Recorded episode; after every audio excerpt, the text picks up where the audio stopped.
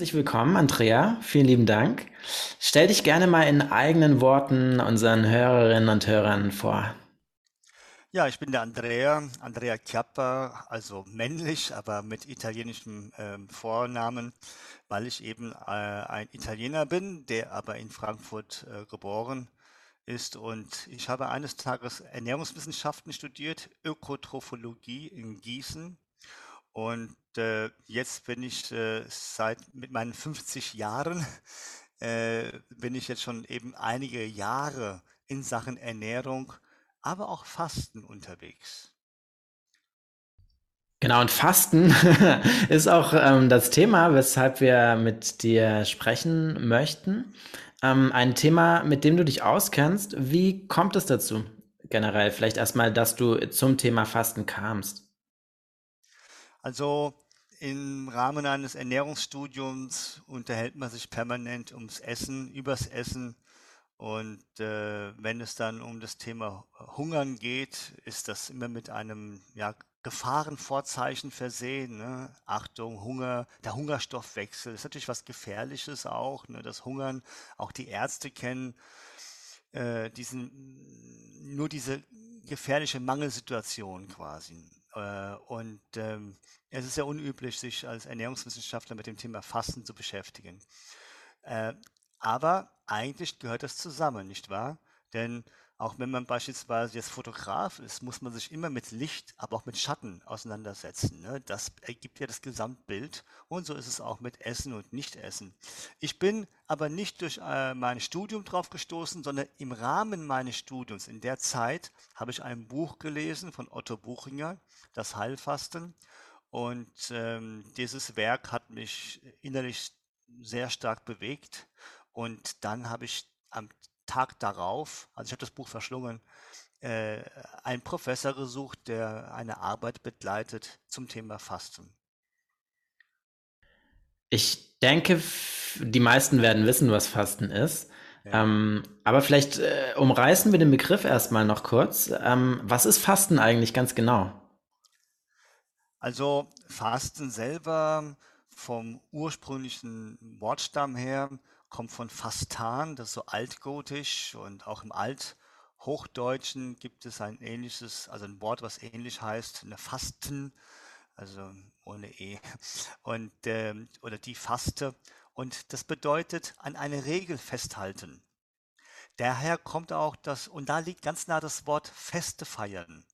Ein Fest äh, läuft nach einem Ritual ab, nach Regeln, nach festen Regeln also ein ritualisiertes Fest. Und Fasten bedeutet sich an eine Regel festhalten, beispielsweise die Regel, freitags kein Fleisch zu essen, beispielsweise. Ne? Und das ist so der, sag mal so der Urhintergrund. Ja, das äh, schließt natürlich das Thema Verzicht ein und äh, dieser, diese, diese, diese Verzichtsregeln, die sind auf alle Bereiche des Lebens angewendet worden. Also auch heute die großen Kirchen, ne, evangelische, katholische Kirche, die haben ja äh, immer zur vorösterlichen sieben Wochen Zeit so Fastenkampagnen, Fastenaktionen. Und dann wird auf irgendetwas verzichtet, auf das man ähm, ja, was man lieb gewonnen hat. Oder wo man vielleicht eine kleine Abhängigkeit entwickelt hat oder ja, so ein kleiner Quälgeist ähm, in einem, den man jetzt so trockenlegen möchte, vielleicht, ja. So kann man das vielleicht auch sehen. Ne? Also der Verzicht, der vielleicht etwas wieder, was aus der Balance gekommen ist, wieder in eine Balance bringt. Ne? Dass das, was zu viel wurde, wird dann ganz gezielt, ja, äh, wird, mit, mit ganz gezielt darauf verzichtet. Das ist so der zweite äh, sagen wir so Hintergrund. Wenn ich aber jetzt vom Fasten spreche oder wir jetzt demnächst sprechen, dann geht es vor allem um das medizinisch begründete Fasten oder ähm, ja, mit medizinischem Hintergrund. Und es gibt in Deutschland eine Ärztegesellschaft, die heißt Ärztegesellschaft Heilfasten und Ernährung. Und sie definiert Fasten äh, wie folgt. Das ist der zeitlich begrenzte, bewusste und freiwillige Verzicht auf feste Nahrung und Genussmittel. Nicht mehr als 500 Kalorien am Tag. Also du siehst äh, oder ihr seht, äh, dass, da geht es ähm, sehr stark um das Thema Lebensmitteleinschränkung, Kalorieneinschränkung, was dann aber, weil wir ja hier auch heute über den Geist äh, und das Mentale sprechen wollen, nicht nur auf den Körper einen sehr starken Einfluss hat, sondern auch auf das Vegetativum, auf das Nervensystem, auf die Sinne und auch vielleicht auch auf äh, die äh, Einstellungen. Genau das wollte ich fragen. Durch was geht den Körper und die Psyche, wenn man am Fasten ist? Also, was manche nicht so im Blick haben, ist, dass die Ernährung viel mehr ist als nur Essen, sondern es ist der größte Teil der Umwelt, mit dem der Körper interagiert und unsere Sinne interagieren. Also oft heißt es ja, ja, die Krankheit ist so umweltbedingt oder von Umwelteinflüssen geprägt. Ne? Aber Ernährung ist der größte Umwelteinfluss. Und wenn wir von Umwelt sprechen, sprechen wir natürlich auch von einer Mitwelt und Umwelt. Und der Mensch ist enorm äh, ökosozial verankert in der Umwelt. Also es gibt nicht den Menschen im Einzelnen, sondern es gibt ihn nur in Verhältnis zu seinem Umfeld, im Verhältnis zu seiner Familie, im Verhältnis zu der Stadt oder ja, im Verhältnis zu der Erde, auf der er lebt. Ja. Das bedeutet, dass äh, jede starke Veränderung der Umwelt oder eines Umweltfaktors hat enorme Einflüsse auch auf den Mind, ne, auf die Sinne. Ja, und damit eben auf die Psyche. Ne. Also äh, ich trenne, also man kann das eigentlich gar nicht so richtig trennen. Ne? Es gehört halt fundamental zusammen und ähm, entsprechend ist auch das Nichtessen ein starker, ähm, ein starker Faktor, ja, der dann vielleicht wie Stille äh, auch ganz viel macht. Was es macht, darüber können wir uns dann jetzt, äh, jetzt oder später unterhalten. Aber vielleicht so der Vergleich Essen und Nicht-Essen, Völlerei und Fasten, äh, laut und leise, Lärm und Stille.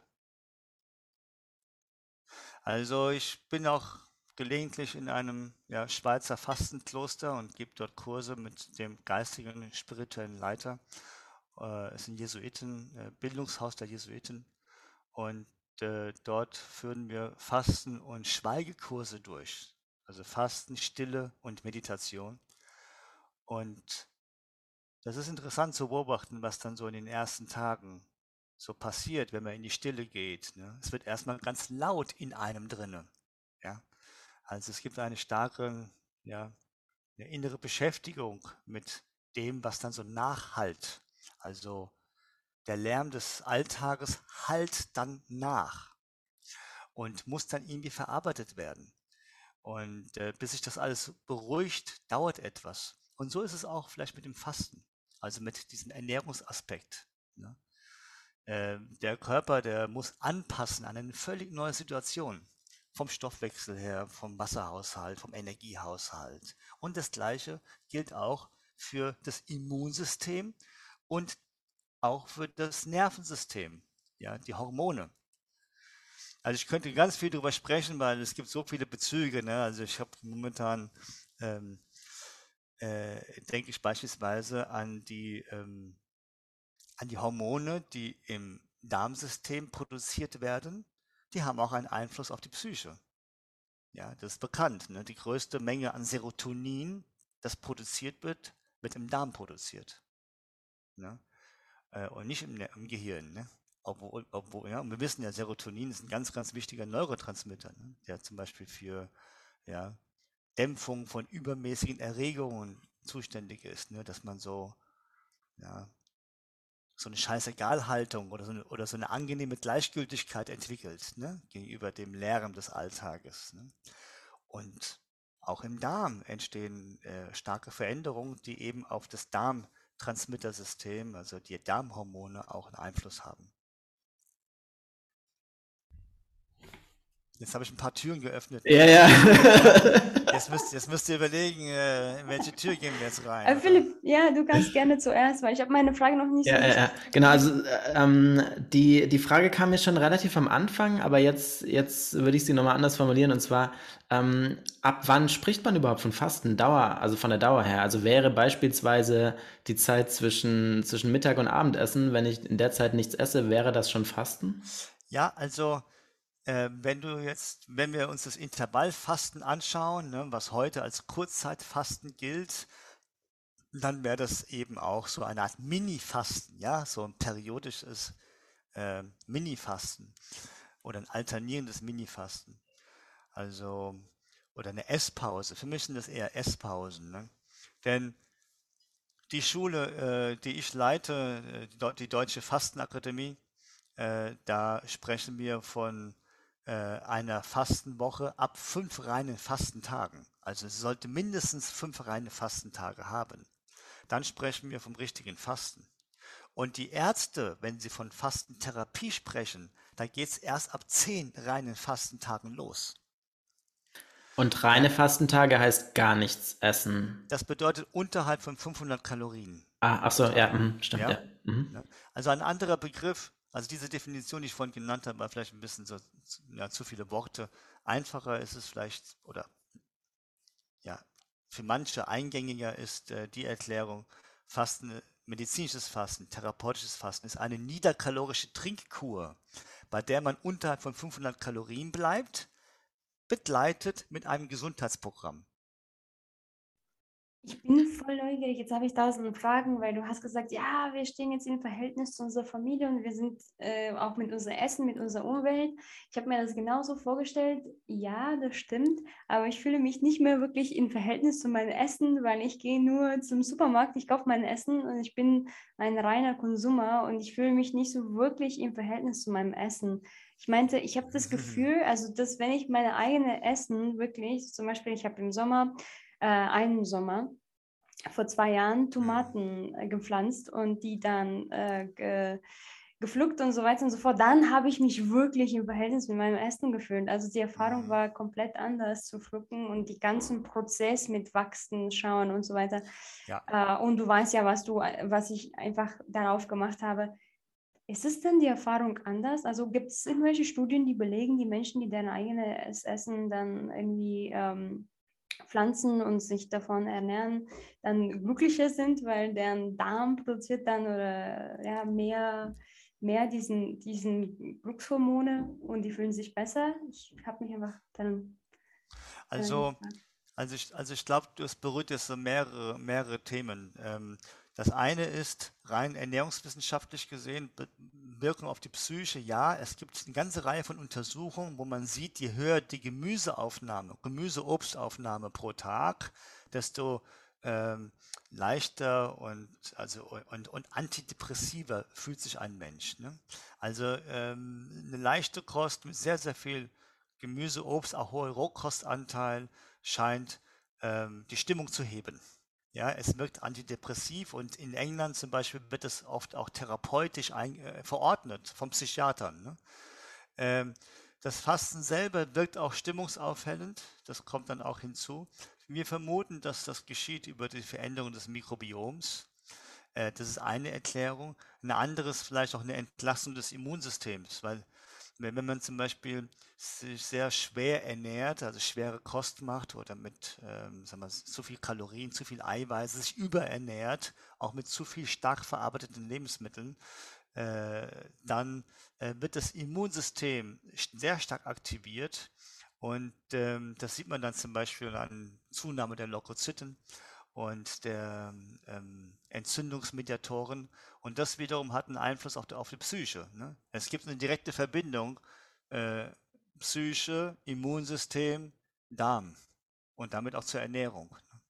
Also allein von der ernährungsphysiologischen, ernährungswissenschaftlichen Seite her gibt es da Möglichkeiten äh, der Beeinflussung. Das zweite ist natürlich dann die Symbolbedeutung, die symbolische Bedeutung von Lebensmitteln ne? oder also dieser Achtsamkeits- und Wertschätzungsaspekt, ne? Dankbarkeit ähm, bis hin zur Symbolik. Das heißt, ich mache mal ein Beispiel. Angenommen, du warst in deiner Kindheit immer Tomaten pflücken, ja, mit deiner Großmutter auf dem Feld zum Beispiel. Und das hat dich glücklich irgendwie gemacht.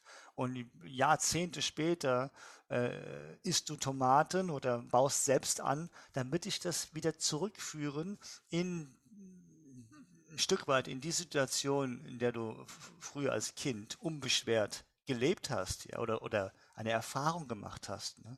Also diesbezüglich natürlich ähm, ähm, hat, ähm, wie wir essen, was wir essen, wann wir essen, auch äh, eine, psychische, eine psychische Wirkung ne? und auch eine psychische Funktion. Beispielsweise auch das gemeinsame Essen, das Essen, damit eine Familie oder Freunde zusammenkommen und zusammen äh, Halt finden, äh, ist ganz stark durch gemeinsam Essen geprägt. Ne? Also äh, gemeinsam Essen gilt in der Soziologie als wichtigste Familienbildungsmaßnahme. Und wenn wir mal überlegen, wann gehen wir denn zur Oma oder zur Mutti, wenn sie kocht, ja, ne? am Sonntag zum Beispiel, oder wenn es ein Fest gibt, ja, dann wird gekocht und dann kommen wir gerne. Ne? Und ähm, das geht leider manchmal verloren, ne? dass man nicht mehr versteht oder verstanden hat, wie wichtig das äh, Kochen ist und das gemeinsame Essen für, die, ja, für den sozialen Zusammenhalt. Ja. Im, Im muslimischen Raum mit dem Ramadan-Fasten, da sehen wir das ja. Ne? Das hat der Mohammed oder die Kirche, der, also der, der Mohammed oder ich weiß nicht, wer das, äh, wer diese Regeln aufgestellt hat, aber die, das, das war sehr klug, was die gemacht haben. Ne? Weil eine Milliarde Muslime fasten zur gleichen Zeit und äh, am Tage. Ne? Und am Abend trifft man sich, auch die Familien treffen sich und kochen gemeinsam oder essen dann gemeinsam und laden auch ähm, den Nachbarn ein oder das, was überschüssig ist, geben sie dann den Armen zum Beispiel, ne? die, die, die nichts zu essen haben. Ja? Also da sieht man, wie äh, beim Ramadan-Fasten, finde ich, sieht man sehr, sehr schön, wie dieser soziale Aspekt von Fasten und Essen äh, ja deutlich wird. Ist dann ein Aspekt des Fastens, dass man ähm, äh, praktisch da wieder so in, in eine Wertschätzung kommt und, und eine, ja, eine Art Balance irgendwie wiederherstellen kann? Ich glaube, jede krasse Verhaltensänderung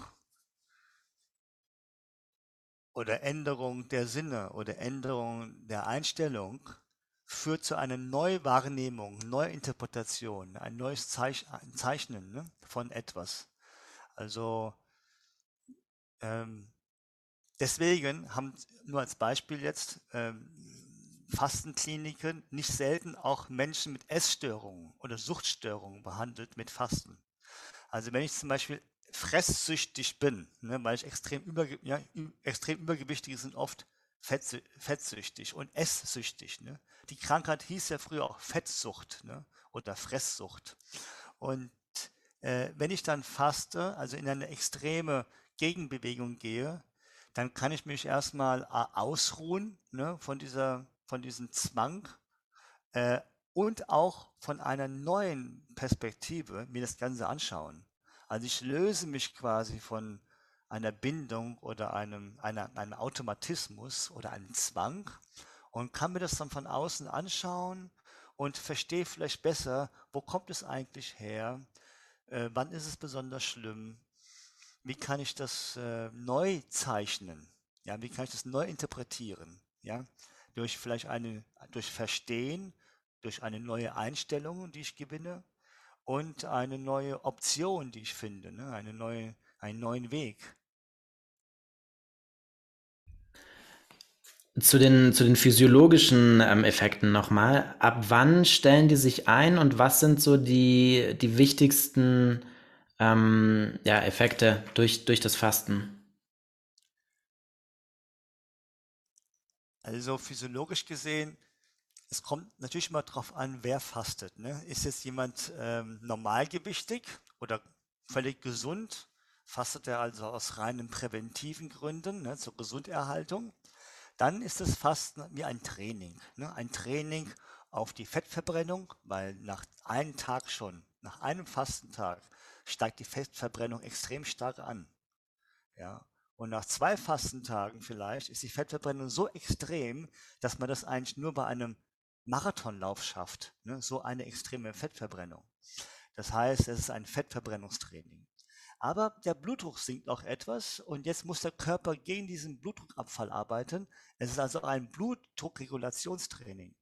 Oder auch die Elektrolyte, also die Mineralstoffe, die den Wasserhaushalt regeln im Blut und die ja über die Niere geregelt werden, ne?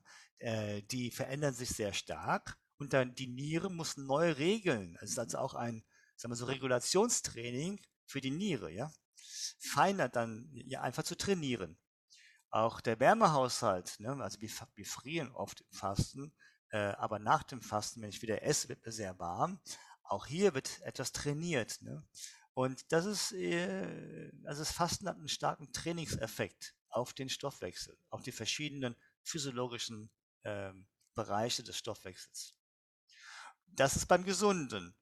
Beim Kranken, da reguliert es, weil oft ist der Kranke, also sagen wir so, der typische chronische Kranke, der oft an dem Thema Überfluss leidet. Überfluss hinsichtlich zu viele Kalorien über einen zu langen Zeitraum. Der, beim Übergewichtigen ist es ja sichtbar. Ne? Der Dicke, der ist ja, kann man ja gut erkennen. Ne? Der, hat ja das, der, der hat ja diese übermäßigen Kalorien abgespeichert in Form von Körperfett, was sichtbar ist. Aber viele Menschen sind schlank, aber innerlich verfettet. Das heißt, die sehen außen schlank aus einigermaßen, aber man sieht schon, sie haben schon so einen kleinen Bauch. Und äh, wenn man dann genauer reinschauen würde mit einem MRT-Aufnahme, äh, Magnetresonanztomographie, dann sieht man, dass die inneren Organe verfettet sind. Die haben da etwas Leberfett, im Bauchraum ist mehr Fett, ne, also unterhalb der Bauchmuskeldecke. Und die sind also quasi innerlich verfettet und leiden auch unter zu viele Kalorien. Äh, diese zu viele Kalorien-Situation äh, ist natürlich geschuldet auf der einen Seite über die Ernährung, aber auf der anderen Seite Bewegungsmangel. Wir bewegen uns viel zu viel, zu viel, zu wenig und leben zu sehr in geheizten Räumen. Ja, weil angenommen, ich hätte keine Heizung, dann müsste meine innere Heizung hochschrauben und was wiederum Kalorien verbrennt. Okay, viele Menschen also, wir schätzen ungefähr 70 Prozent der Bevölkerung hier in Deutschland ist kalorisch dauerhaft überernährt. Okay, hat also eine Überflussproblematik. Und dieser Überfluss, der drückt sich ganz unterschiedlich aus bei den Leuten. Die einen bekommen vielleicht einen Bauch zuerst, die anderen bekommen vielleicht zuerst Bluthochdruck oder die Blutwerte spielen verrückt, zum Beispiel der Blutzucker und Insulin oder die Fette, ne, Cholesterin, Triglycerid spielt verrückt. Und hier setzt das Fasten nun ursächlich an. Und zwar diese überschüssigen Kalorien im System, die werden ganz stark, ganz schnell reduziert. Ja, das erste Fett, wo das Fasten hingeht, ist das Leberfett zum Beispiel. Und dann das Organfett. Also die inneren Organe werden ziemlich schnell frei. Ne? Und das führt dann zu einer extrem schnellen Verbesserung der Risikofaktoren im Blut. Okay? Und äh, deswegen ist das Fasten äh, sehr, oder die Fastentherapie bei chronisch Erkrankten sehr, sehr erfolgreich. Auch bei chronisch entzündlichen Erkrankungen zum Beispiel oder die Prävention von Krebs auch, ne? weil der hungernde Körper, der sucht eben die letzten Quellen, verwertbaren Quellen im Körper. Ne? Der sieht, der schaut dann, was kann ich denn eigentlich jetzt noch essen? Ne? Wo finde ich noch Nahrung? Ja? Fett haben viele Leute. Fett ist kein Problem, das wird eben abgebaut. Aber auch Eiweiß braucht ja der Körper im Fasten. Und der baut dann zum Beispiel die Zellen ab, die etwas älter sind oder schon entartet sind. Ja, der baut auch Eiweiße ab, die er nicht mehr braucht, ne, die abgelagert sind. Dafür gab es auch den Nobelpreis der Medizin zum Thema Autophagie, ne, die Selbstverdauung von abgelagerten alten Eiweißen und Zellorganellen in den Zellen. Also es ist eine Art Putzplan, äh, den wir alle haben und der durch Fasten oder verstärkt wird. Ja. Und das reinigt die Zellen. Braucht es, braucht es dafür ähm, dieses, also für diesen Effekt, ähm, diese Phasen von mehreren Tagen oder ähm, lässt sich sowas auch mit einem mit einer gewissen ähm, Regelmäßigkeit erreichen, wie beispielsweise ich habe eine gewisse Anzahl Stunden am Tag, innerhalb derer ich esse und eine gewisse Anzahl, während ich dann nichts esse. Ja, also tatsächlich äh, ist die Hoffnung groß, dass man beim Intervallfasten, zum Beispiel wenn man 16 Stunden lang am Tag fastet und ein Essfenster von 8 Stunden hat, ne, die 16 zu 8 Methode, dass man da auch verstärkt äh, Autophagie macht. Ne? Also sprich, diese Zellen sich besser reinigen. Ne? Das ist wahrscheinlich bei den Menschen ein bisschen unterschiedlich. Manch, bei manchen Menschen nach zwölf Fastenstunden vielleicht diese Autophagieprozesse oder, Selbst oder Zellreinigungsprozesse äh, verstärkt angeregt, bei anderen vielleicht erst nach 18 Stunden Fasten am Tag. Das, das wissen wir noch nicht so ganz genau, weil es nicht so einfach ist, das zu messen. Aber äh, diese anderen Sachen, Stichwort äh, zu viele Kalorien im Körper, zu hohe Blutzuckerwerte, zu viele Entzündungsfaktoren, zu viel Bauchfett etc., das wird durch Intervallfasten sehr gut reduziert. Denn äh, es ist klar, je mehr Esspausen ich einlege, desto weniger Kalorien nehme ich auf und dadurch äh, nehme ich ab und meine Blutwerte verbessern sich. Das ist das rein mechanistische. Jetzt kommt aber auch noch das Thema Chronobiologie dazu. Ja, denn wir wissen, dass äh, der Zeitpunkt der Nahrungsaufnahme auch darüber bestimmt, wie die Nahrung verstoffwechselt wird. Ne? Also wir sind nicht, äh, der Mensch ist nicht eine Maschine, mit so einer, ja, äh, sondern wir sind eine organische Blackbox und wissen nicht ganz genau eigentlich, wie sie funktioniert. Ja, so ist das. Ja, und wir sind auch noch hoch individuell. Ne? Also es kann sein, dass du eine Banane isst und bei dir werden, wird dann Insulin stark ausgeschüttet und ich, ich esse eine Banane und da passiert gar nichts. Ja, so unterschiedlich sind wir Menschen. Ja, und ähm, äh, auch unterschiedlich ist auch die Chronobiologie. Ja, es gibt die Früh, ne, die Frühaufsteher und die Spätaufsteher. Ja, es gibt die Lerchen und die Eulentypen. Und wahrscheinlich ist beim Frühaufsteher äh, ein kleines Frühstück oder ein Frühstück am Morgen besser, wird besser toleriert vom Körper, als wenn ein Spätaufsteher, also der Eulentyp, morgens sich ein Frühstück reindrückt, reinzwingt. Ja, bei dem werden wahrscheinlich die Blutwerte schlechter aussehen. Also hier sieht man, wie quasi der Zeitpunkt der Nahrungsaufnahme oder der Zeitpunkt der Esspause, ne, der Intervallfastenpause, einen Einfluss hat auf, äh, also quasi wie die Nahrung, wie dieses Essmuster den Körper beeinflusst. Und das ist eben individuell. Und es muss jeder selber herausfinden auch, gell? Äh, wel, welche Art des sagen wir so, Mini-Fastens im Alltag einem am besten gut tut.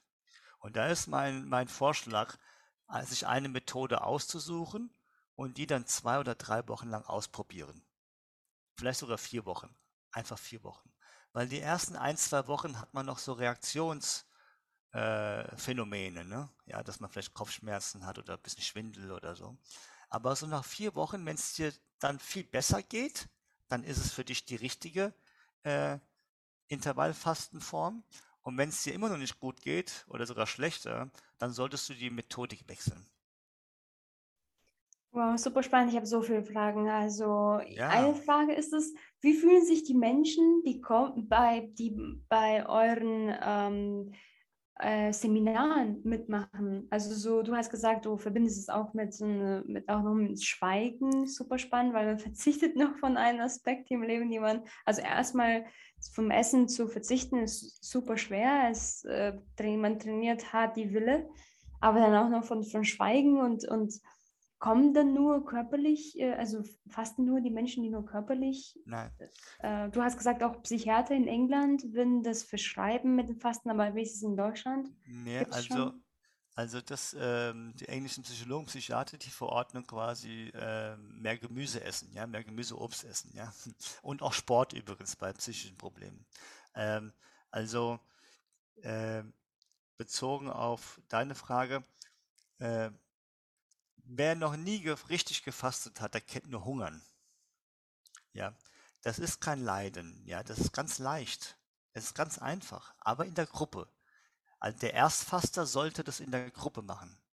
Unter professioneller Anleitung, weil die Aufgabe von mir als Fastenleiter äh, oder eine Fastenleiterin ist es zu motivieren und die richtigen Bilder im Kopf entstehen zu lassen, dass man wegkommt von, die, von der Idee, dass Fasten das Hungern ist. Fasten hat mit Hungern nichts zu tun. Aber der Erstfaster, der kennt das nicht. Ne? Der muss also erstmal dieses Abenteuer, dieses Selbsterfahrungsabenteuer machen. Und das läuft dann natürlich über Vertrauen und über den Rückhalt der Gruppe.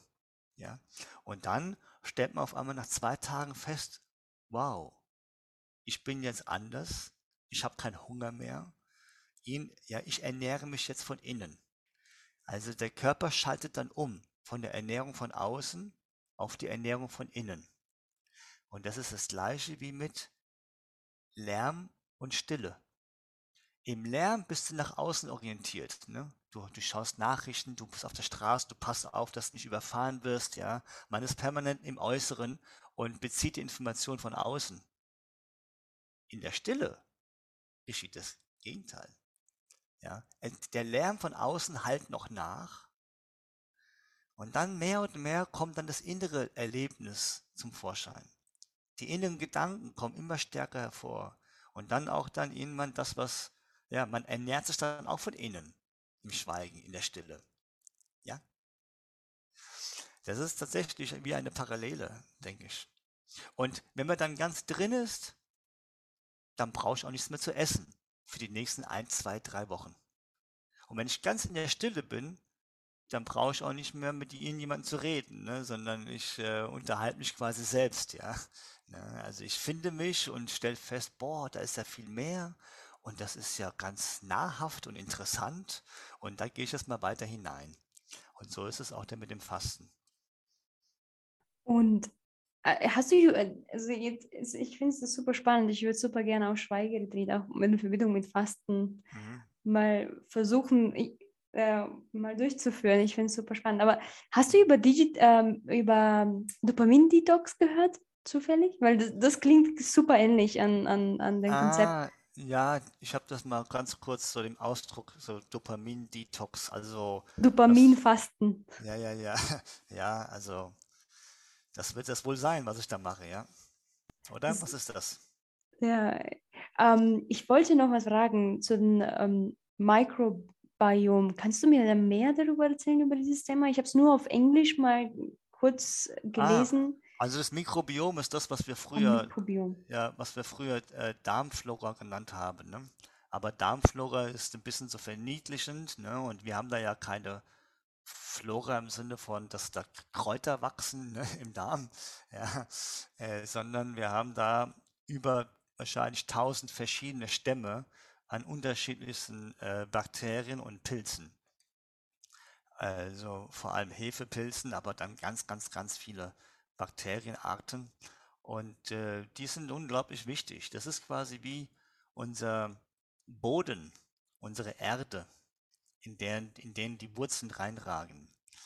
Ähm, die Erde, also der Mutterboden sozusagen ne, von einer Pflanze, ist vor allem dann hochpotent und gesunderhaltend und kraftspendend, wenn da nicht nur Mineralstoffe in der Erde drin sind, sondern äh, organische Stoffe auch sind, die wiederum in Koexistenz mit Bakterien und Pilzen äh, leben oder diese auch produzieren, diese organischen Stoffe.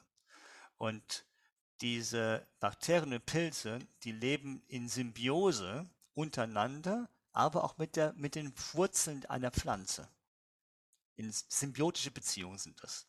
Das heißt, die ist, das ist so eine Win-Win-Situation. Ne? Und das Gleiche ist mit den Darmbakterien in unserem Körper. Ja? Auch die äh, leben in Koexistenz mit uns. Übrigens auch Viren leben, die aller, allermeisten Viren äh, leben in Koexistenz mit uns und die sind wichtig äh, für die gegenseitige, sagen wir so, Gesunderhaltung. Ja?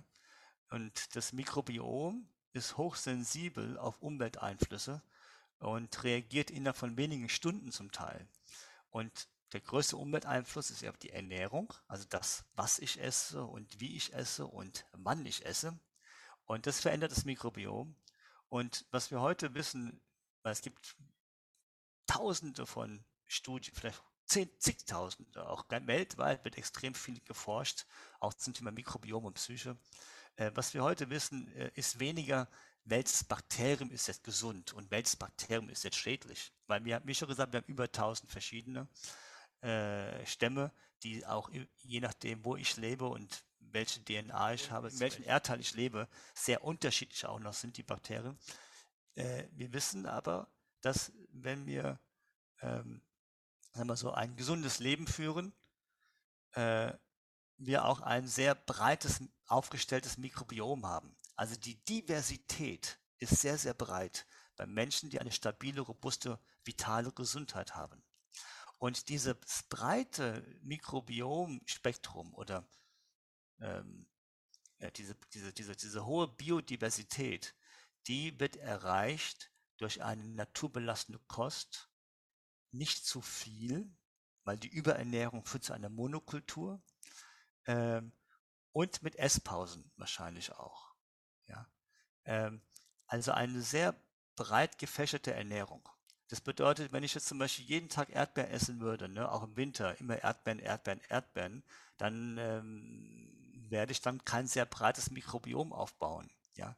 Wenn ich mich aber regional und saisonal vor allem ernähre, ne, also Erdbeeren jetzt nur im Mai und äh, was weiß ich, Orangen nur im, nur jetzt im Win in der Winterzeit, ne, äh, und ich eben nicht jeden Tag Weizen esse, sondern auch mal äh, Gerste oder Hirse oder Reis als Beispiel, ne, also eine hohe Variation an Nahrung habe, ein breites Ernährungsspektrum eben oder Lebensmittelspektrum, mich aber nicht überernähre, nicht zu viele Kalor Nährstoffe aufnehme, die dann im Dickdarm landen, dann habe ich ein sehr breites Mikrobiom und das wiederum stimuliert das Immunsystem vermutlich auf eine harmonische Weise, weil das Immunsystem wird permanent trainiert und stimuliert oder erregt vom Mikrobiom und von den Nahrungspartikeln, die wir aufnehmen. Und wir haben ähm, äh, ein unglaublich komplexes ähm, Immunsystem und es muss harmonisch stimuliert, stimuliert werden. Es muss in der Breite äh, harmonisch stimuliert werden. Wenn ich jetzt zum Beispiel jetzt krass gesagt jetzt jeden Tag Currywurst essen würde, nur Currywurst, ja, so ein Kilo Currywurst am Tag, ne, dann werde ich dann A, ein sehr schmales Mikrobiomspektrum haben, also eine geringe Diversität, also wenig verschiedene Keime, wenig verschiedene Bakterien und die werden mein Immunsystem sehr einseitig stimulieren. Das bedeutet, äh, es, äh, in manchen Bereichen des Immunsystems wird es unstimuliert sein, sodass ich dann schneller krank werde bei in einer Erkältung oder, oder, oder, oder ne, bei einem äh, Erreger. Also so kann man das vielleicht ein bisschen erklären. Auch bezogen auch übrigens auf das Thema Allergien ist das gleiche. Ne? Ein einseitig überstimuliertes Immunsystem aufgrund einer sehr einseitigen Ernährungsweise oder Lebensweise führt zu einer äh, Allergenisierung des Körpers, ne, des Immunsystems. Ja. Es ist vielleicht ein bisschen zu kompliziert, ich weiß nicht, äh, wenn ich da so, so davon anfange zu sprechen, kann es kompliziert werden. Ähm, ich möchte es vielleicht am Beispiel von Weizen kurz erklären. Ne?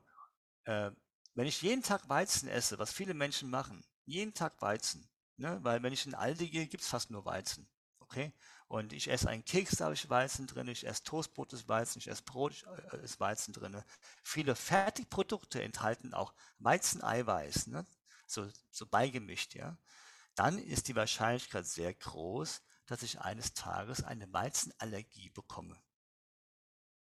Weil ich, weil ich zu oft mit diesem Allergen Weizen oder potenziell Allergen provoziert werde. Ja? Ist dann zu viel. Wenn ich aber jetzt zum Beispiel jetzt jeden Tag wechseln würde, ne, heute Weizen, morgen mal Dinkel, dann mal wieder gar nichts, ne, ich kann ja auch Hülsenfrüchte oder was anderes essen, ja, dann äh, äh, bleibe ich tolerant gegenüber äh, diesem Allergen Weizen. Ja. Was hältst du von so Nahrungsergänzungsmitteln, also bei denen man sagt, so äh, man versucht natürlich trotzdem möglichst ähm, divers sich zu ernähren, aber das, was man dann irgendwie bewusst oder unbewusst nicht abdecken kann, wird dann aufgefüllt mit solchen ähm, Sammlungen an, an Mineralien und was auch immer da alles drin ist. Ja, also ich selber, ich nehme auch äh, Nahrungsergänzungsmittel ein, also Vitamin D, aber ich habe aber auch eine Analyse gemacht. Ne? Also ich würde, äh, wenn es geht, ähm, so vielleicht einmal im Jahr oder zweimal im Jahr so eine Nährstoffdiagnostik machen, ne? schauen, ob mir vielleicht ein, ein bestimmtes Vitamin oder Mineralstoff fehlt oder eine Omega-3-Fettsäure fehlt. Ne? Das kann man ja auch im Blut messen, ne? so Fettsäureprofil im Blut. Und dann weiß ich ganz rational, aha, es macht also Sinn, das zuzuführen. Ja? Ähm, so ins Blaue hinein ihm was zu schlucken, braucht man eigentlich nicht, denke ich, ja, wenn man gesund ist. Ne? Äh, wenn man jetzt etwas älter ist oder chronisch krank ist, also älter meine ich so vielleicht so 65 plus, 70 plus, oder wenn man eine chronische Erkrankung hat oder so chronischer Raucher oder Säufer ist, ja, äh, äh, dann ist der Nährstoffbedarf größer und dann kann es vielleicht Sinn machen, noch zusätzlich zur täglichen Nahrung so ein Vollspektrum Nahrungsergänzungsmittel zu nehmen. Also ein Vollspektrummittel ist zum Beispiel äh, so ein A bis Z Tablette, ne, wo alle Vitamine, Mineralstoffe drin sind. Oder Chlorella-Algen zum Beispiel, ne, weil das sind auch ganz viele Vita Vitalstoffe enthalten. Oder Aronia-Saft oder sowas, ja. Also ähm, aber ansonsten, also rational wäre erst eine Analyse machen und dann was nehmen. Ich selber, ich äh, trinke zum Beispiel jeden Tag etwas Aronia-Saft oder äh, ich habe so einen Entsafter und dann mache ich halt ab und zu mal, mache ich mal so einen Gemüsesaft, ja, wo ich auch dann vielleicht Kurkuma reinmache, ein paar Gewürze. Ne? Aber auch, äh, ja, ähm, das mache ich so zum Schutz meiner Zellen ne, vor Oxidation. Ich bin ja schon 50 und ähm, das ist nicht verkehrt so eine naturbelassene Ergänzung zu machen. Aber wenn es so chemisch-synthetische Isolate sind, ne, so Hochdosispräparate, ne, wo nur ein oder zwei Sachen drin sind oder drei, da würde ich damit aufpassen, das über längere Zeit unkontrolliert einzunehmen. Wo kann man so eine äh, Nährstoffdiagnose machen? Du, es gibt so viele Labore, wo man das auch als Testkit kaufen kann. Also entweder suchst du dir einen Arzt, ne, der da so ein bisschen offen ist für das Thema, oder aber du schaust mal äh, im Internet nach. Es gibt nämlich immer mehr ähm, Labore, die auch einen Shop haben und so Selbsttestkits äh, verkaufen. Aber ja, nimmt man sich dann selbst Blut ab? Oder wie ja, läuft das? Aber ja, mit so einem Peaks oder so? Nee, Kapillarblut. Okay. Kapillarblut, ja, das ist die Kapillarblutdiagnostik. Ne? Das hat nämlich in den letzten Jahren äh, gab es große technische Fortschritte mit geringen Blutmengen hochwertige Analysen zu machen. Früher hat man mehr Blut gebraucht als, äh, als heute. Ja, deswegen gibt es immer mehr Kapillarbbluttests. Ne? Ja. Man äh, nimmt sich den Körper von, von zum Beispiel von solchen ähm, Nahrungsergänzungsmitteln nur das, was es braucht. Und was wird es mit den, mit den wenn wir zum Beispiel bestimmte äh, Vitamine nicht brauchen. Ja, das ist unterschiedlich. Ja, ja, das ist unterschiedlich, wenn man also sehr gut bekannt ist, wenn man zu viel Vitamin C nimmt über eine lange Zeit. Ne? Also rein Ascorbinsäure, ne? Das ist so dieses, dieses sieht, aus, sieht aus wie Zuckerkristalle, ne? L-Ascorbinsäure oder Ascorbat. Und äh, wenn ich davon zu viel nehme, so mehr zum Beispiel als zwei Gramm am Tag, glaube ich, dann scheide ich davon das überschüssige Vitamin C über den Urin aus. Aber es geht über die Niere.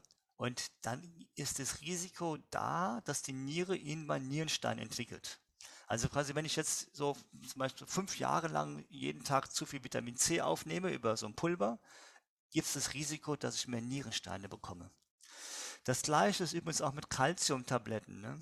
Also Manche Menschen müssen ja Kalziumtabletten nehmen, äh, Osteoporose zum Beispiel. Da weiß man, wenn man das über Jahre macht, haben die ein etwas erhöhtes Risiko für ähm, arteriosklerotische Veränderungen. Ja? Ähm, aber die Vorteile überwiegen ja ne, beim Osteoporose-Patient, also der Mensch, der so äh, diese Knochenschwunderkrankung hat. Ne? Äh, das heißt, der Arzt, der wiegt dann ab Nutzen und Risiko. Aber ins Blaue hinein einfach so Kalziumtabletten zu schlucken ne, und nicht wissen, dass ich das wirklich brauche, das ist nicht okay. Ne? Das äh, kann eben dann auch nach äh, Nebenwirkungen haben. Mhm. Ich habe noch eine Frage, also letzte Frage. Ich habe noch so viele Fragen, aber ja. ähm, haben wir genug Nährstoffe in unserem Essen, äh, die wir jetzt von dem Laden kaufen? Ja, also wir, eigentlich leben wir ja im Paradies. Ne? Du, gehst, du gehst in den Supermarkt und es ist alles da. Es gibt ganz, ganz, ganz viele wunderbare Lebensmittel. Aber äh, Im Paradies gibt es eben auch Verführungen, sage ich mal, und es gibt eben auch äh, vielleicht hinter dem Gebüsch etwas, was einem, was auch giftig sein kann, ja. Äh, und äh, so ist es eben auch im Supermarkt. Ne? Also wenn du nach links greifst, hast du vielleicht genau das Richtige gegriffen und wenn du nach rechts greifst, dann hast du vielleicht äh, etwas, äh, ja, was nicht gut ist für dich. Das heißt, auch in diesem Paradies muss man wissen, was ist okay für mich und was nicht. Ja, das heißt, ich kann mich mangelernähren im Supermarkt oder ich kann mich auch wunderbar ernähren. Ne? Also es geht auch, ja. Also man muss es eben ein bisschen wissen. Und äh, ich bin ja auch Ernährungsberater, also als Ernährungswissenschaftler ähm, tätig. Und äh, vielleicht so zum Abschluss, was esse so naturbelassen, wie es geht. Ja, so naturbelassen wie möglich. Und dann hat Mutter Natur alle Nährstoffe drin, die wir eigentlich brauchen. Also esse vielseitig und naturbelassen. Und mach ab und zu mal eine Esspause. Ja? Also esse nach Hunger und Sättigung. Also geh mit deinem Körper hinein. Esse nicht mit den Augen, sondern esse mehr mit der Nase, ne, riechen, schmecken, spüren, den Magen spüren. Und wenn etwas super gut schmeckt und wirklich gut schmeckt und gut riecht und du aber dann satt bist, dann hör auch auf zu essen. Also schau, dass du vielleicht isst, wenn du richtigen Hunger hast und hör auf zu essen, wenn du richtig satt, also wenn wirklich satt bist, aber dann auch wirklich auch aufhören. Und ess nicht so viel aus Kummer und so, sondern überleg dir dann lieber, wie du anders den Kummer äh, ja, äh, begegnen kannst. Oder wenn du Stress hast, dann nimm lieber ein heißes Bad, lass dich massieren oder schmink dich oder äh, geh einmal joggen, ja. Also äh, spiele alle Tasten der Klaviatur des Lebens und so kommen wir eigentlich in eine wunderbare, dynamische, lebendige Balance. Super, vielen Dank. Ähm, wenn man sich da, ähm, dafür interessiert, also jetzt, ähm, ich denke mal, nicht jeder sollte einfach äh, drauf losfasten. Ähm, wo informiert man sich am besten? Also ich glaube, die beste Adresse ist fastenakademie.de. Ja. Okay, das werden wir verlinken. verlinken wir. Ja, genau. schön. Fastenakademie.de ist von der Deutschen Fastenakademie und äh, wir äh, machen das schon seit 1980, ja. Wow, okay. Und äh, entwickeln das immer weiter und sind da im Internet gut aufgestellt und haben da viele Infos und tolle Fastenleiter, Leiterinnen. Und die sind ja auch gute Berater. Ja, da gibt es eine riesen Fastenleiterliste. Einfach mal mit jemandem anrufen, eine E-Mail schicken, die antworten natürlich sehr gerne. Und da hat man sofort einen tollen Ansprechpartner, wie Fasten geht, auch zum Thema Intervallfasten. Super. Super, vielen Dankeschön. Dank. Also dann, Hat mach's Spaß gut. gemacht. Viel Erfolg dir freut noch. Mich, freut mich, Bis gerne, dann. gerne ciao, Wiederholung, ciao. ja? Tschüss. Vielen Dank. Ciao. ciao. Dankeschön. Ciao.